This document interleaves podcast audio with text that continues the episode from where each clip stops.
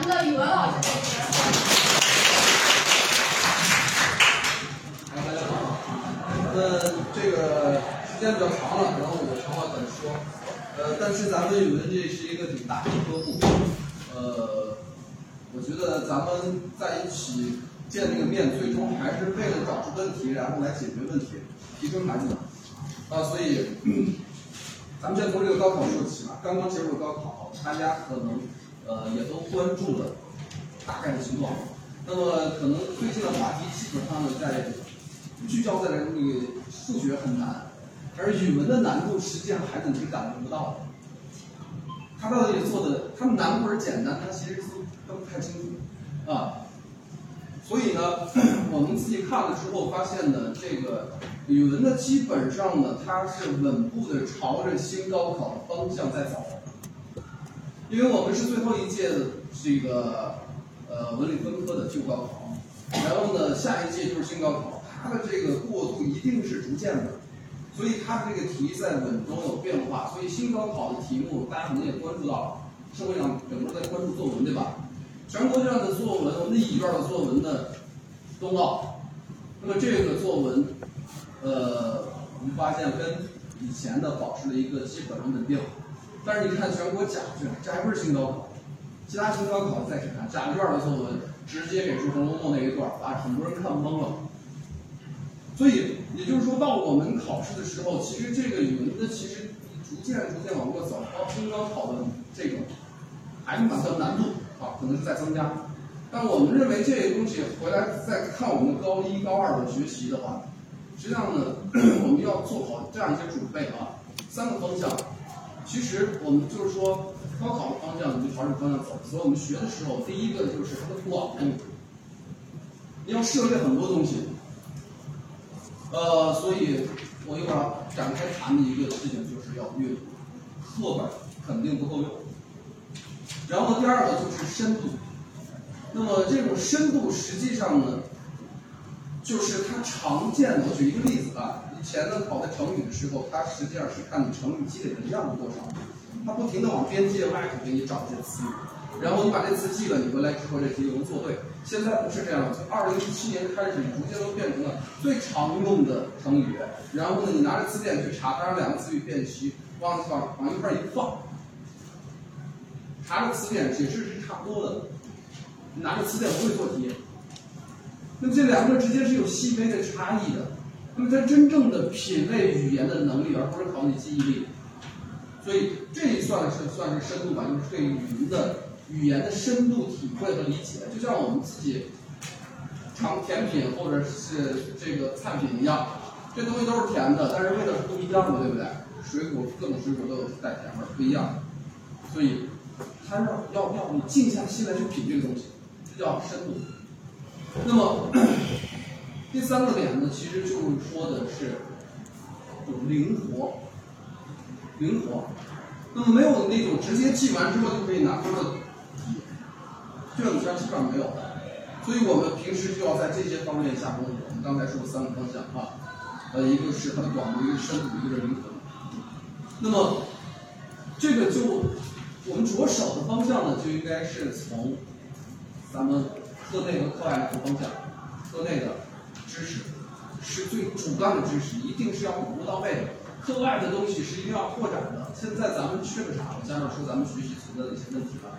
咱们现在缺的东西是第 一个问题，就是咱们孩子们长期形成的一种叫刷题。他们就你看他的这个词，这种刷题，这个刷字儿就用的就是粗放式，要看量的，这就是语言能品出来的，对不对？那语文现在这种变化，你这种刷刷题解决不了问题。你可能做了很多题，但是没有深度的东西，考试该往下走，没够着，没涉及，所以这是我们说的，呃，这样一个问题，就是一定要有深度的这个思考，我们重做题轻知识，重结论轻思考。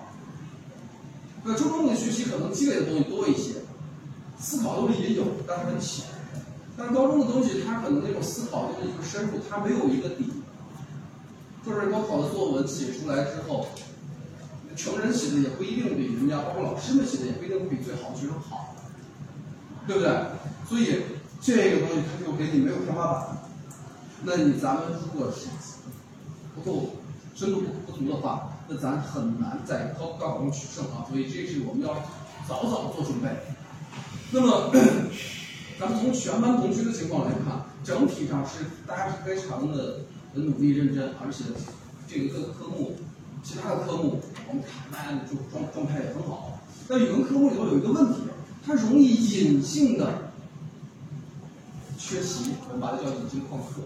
我之前不知道谈过没谈过这个话题，就为什么叫隐性旷课呢？在那儿坐着呢，在等结论不思考。那么这个东西没有意义。我给你讲了一百道题，考试考的是第一百零一道，对不对？那你认真的去思考，知道这个东西是怎么来的，这个过程比结论更重要，最后才能够解决新的问题。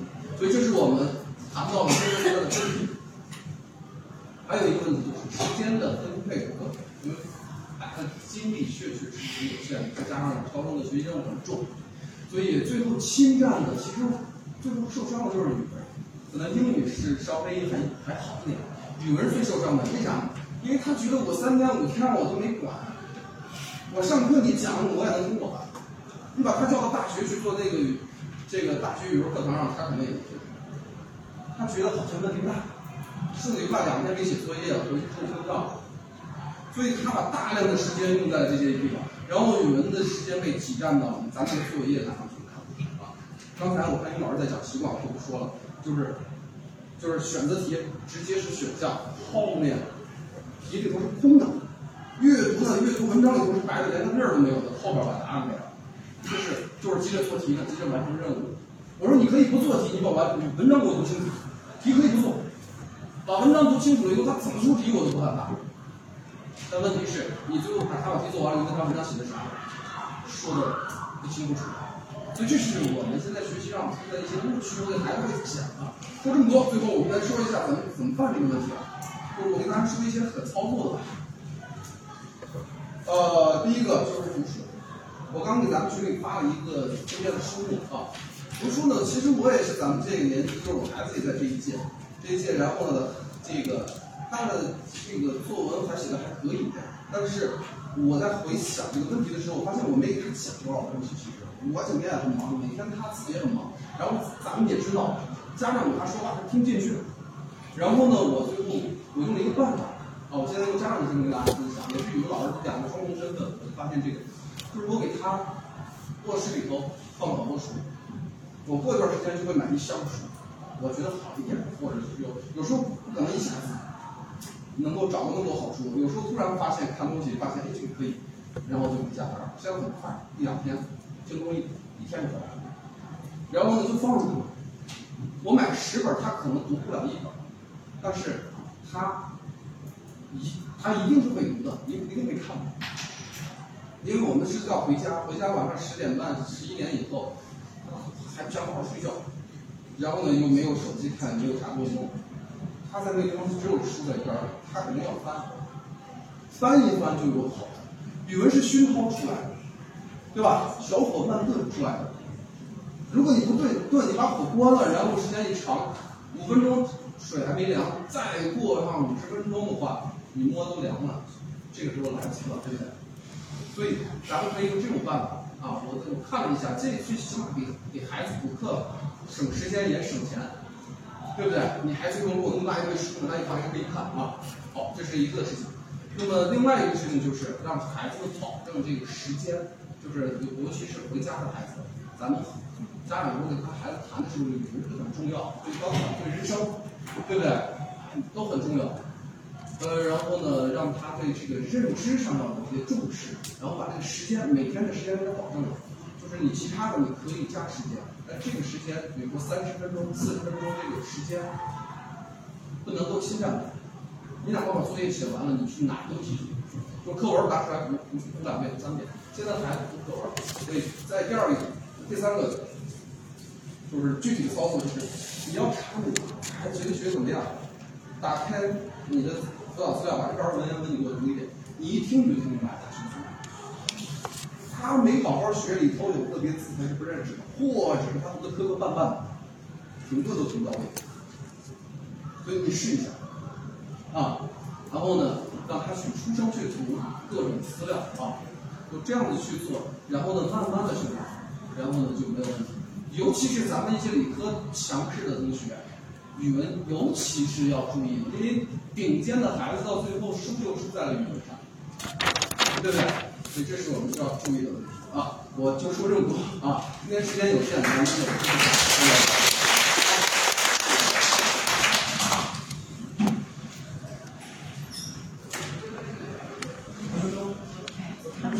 得耽搁感觉我都进不来老师们呢反正好像有很多话要跟大家说因为我们确实见面的机会太少了。哎呀今天我们的预估时间是六点半，刚才外面出事儿一直赶着，所以也辛苦大家了，坐了这么长时间，四点进来的，三个小时了，呃，你们比你们的娃能坐得住。